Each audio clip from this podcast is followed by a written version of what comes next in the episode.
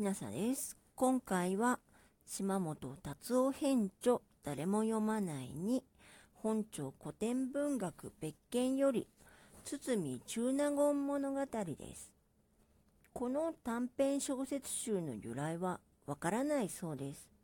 一つだけ作者と成立時期がわかる作品は佐衣作者が仕えた美和子内親王家歌合わせの中の物語合わせに提出された新作18編の一つ大阪小犬権中納言で天気3年1055年5月3日に発表されたものだそうです。この物語は美男の誉れ高い権の中納言が高貴な姫君の寝女に忍び込みますが怯える姫に手出しをしなかったという話です。王朝の物語では、寝覚めや羽衣でも、ほとんどレイプと言って良い状況で男女が結ばれますので、こういう話にはほっとします。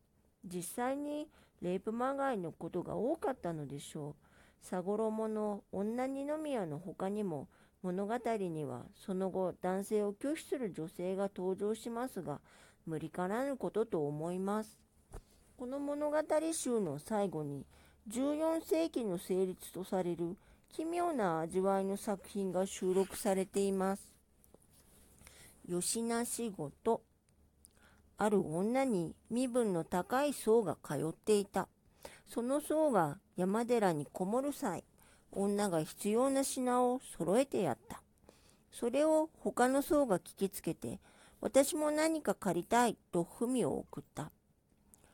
いずこにこもりはべらまし、雲の上に開き登りて、月日の中に混じり、霞の中に飛びすまばやと思い立ちて、この頃いで立ちはべるを、何かたまかるとも身を捨てぬものなれば、いるべきものども多くはべる。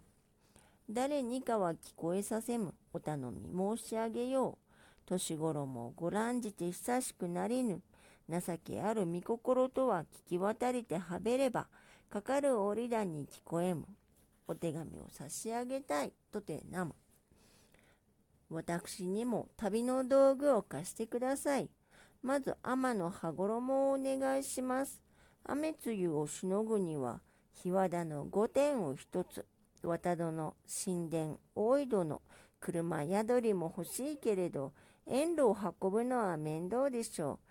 腰に結んでいきますから、仮武神の5点を一つ。畳はありますか？錦橋、高麗橋、雲源橋、紫橋の畳。それがなければ、ヘリ布のやれ畳。たまえにかるまこも、もうあなたに会うことの肩ののすがこも。何でもあったら貸してください。でも、一人寝に広すぎる。豆腐のすがこもはごめんです。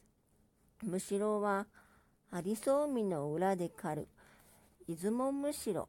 壱の松原のつくしむしろ。港が浦で狩る。上津房むしろ。そこいる入江に狩る。田波むしろ。必長の縄むしろ。何でもあったら貸してください。やれむしろで結構ですから貸してください。屏風もあったら貸してください。唐絵、大和絵、布の屏風、もろこしの黄金を縁に磨き立てた屏風でも、神羅の玉を打った屏風でも、何でもあったら貸してください。網代屏風の破れたのでも結構です。たらいはお持ちですか？丸たらい、金のたらい、それもなければ掛けたらいでも貸してください。煙ヶ崎にいる、能登かなえ、松地ヶ原で作るさぬき窯、石神にある大和鍋、千曲の祭りに重ねる大見鍋、葛の葉の見巻きで作る高知鍋、市原に打つ鉄鍋、富、片岡でいる鉄鍋、飴鍋でも何でもあったら貸してください。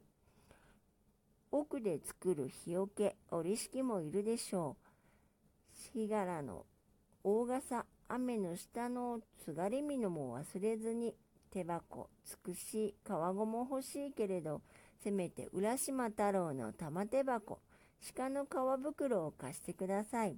頼みにくいお願いですが、食べるものもご無心したい。妙高合子の品のなし、斑鳩山の枝栗、三方の氷の若狭市、天の立橋の単語に決め、出雲の裏の天のり、枝橋の鴨曲がり、和歌江の氷の高知株、安、栗田の近江餅、小松、加田の伊賀星売り、掛高ヶ峰の松の実、道の奥の島の宇部あけび、富山の麹立花、せめてやもめのあたりの入り豆でもあったら分けてください。足鍋一つ、長むしろ一つら、たらい一つだけでも貸してください。私の召使い、大空のかげろう、海の水の泡、この二人の同時に渡してください。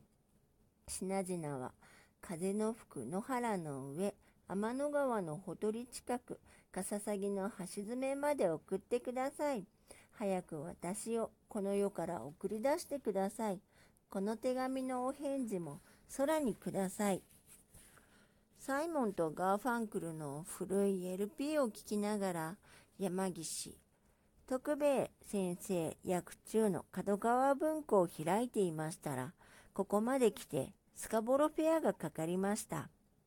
もしもスカボロの市へ行ったなら女に伝えておくれ。よりを戻したかったら縫い目のないシャツを作っておくれ。私と一緒に暮らしたかったら海の波間に乾いた土地を用意しておくれ。川の釜で麦を飼っておくれ。麦を山と積んだなら、その時またお前を丈夫にしてあげる。かつての丈夫、定期位に現れるユダヤの美少女に伝えてくれと、アングロサクソンの青年貴族が歌う呪いのこもった歌と、この手紙を比べてください。島本達夫編著誰も読まないに本庁古典文学別件より堤中納言物語でしたもしあなたが聞いていらっしゃるのが夜でしたらよく眠れますようにおやすみなさい。